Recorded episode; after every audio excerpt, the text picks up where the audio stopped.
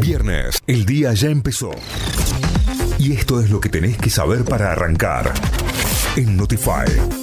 Ahora sí, vamos a las noticias. Nos informamos a través de notify.com.ar, nuestra página web. Intendentes reclaman que vuelvan los subsidios al transporte. Los intendentes de las ciudades más grandes del interior del país, con el cordobés Daniel Pacerini y el rosarino Pablo Hapkin a la cabeza, reclamaron el jueves en Buenos Aires que el Congreso Nacional revirtiera la anunciada eliminación del Fondo de Compensación del Transporte que realizó el gobierno de Javier Milei.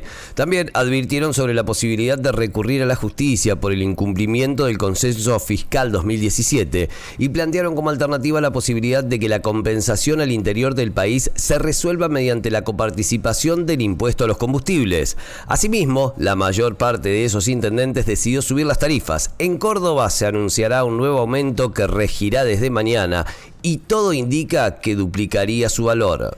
Consejo del Salario. No hubo acuerdo entre gremios y empresas y el gobierno desestimará, determinará la suba por decreto. La reunión del Consejo del Salario fracasó ayer jueves al no acordar gremios y empresarios un aumento en el salario mínimo vital y móvil que establezca un nuevo piso de remuneraciones laborales. La Secretaría de Trabajo determinará por decreto el nuevo piso salarial, monto que tendrá un impacto fiscal ya que modifica el valor de programas sociales como el potenciar trabajo o el progresar.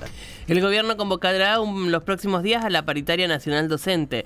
La Secretaría de Educación de la Nación hará la primer convocatoria de la Paritaria Nacional Docente para los próximos días y acudirán los cinco gremios del sector, la CETERA, UDA, AMET, SADOP y SEA, para negociar el salario mínimo de la actividad. De esta forma se busca destrabar la situación del inicio del ciclo lectivo, que sin una convocatoria habría ido derecho al comienzo de las clases, a que no se comiencen las clases en tiempo y forma, tal como había adelantado los sindicatos. Hoy el salario mínimo docente es de 250 mil pesos y fue fijado en diciembre pasado.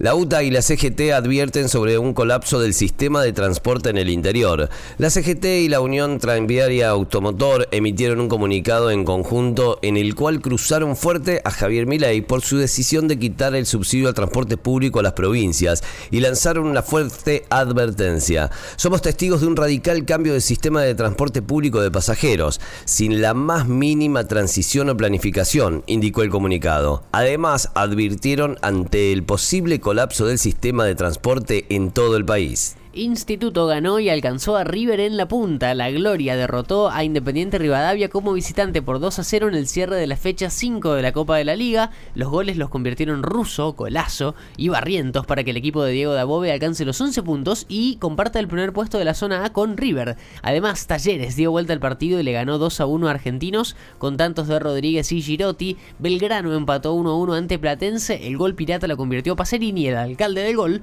que luego se iría expulsado. Notify, las distintas miradas de la actualidad para que saques tus propias conclusiones. De 6 a 9, Notify, plataforma de noticias.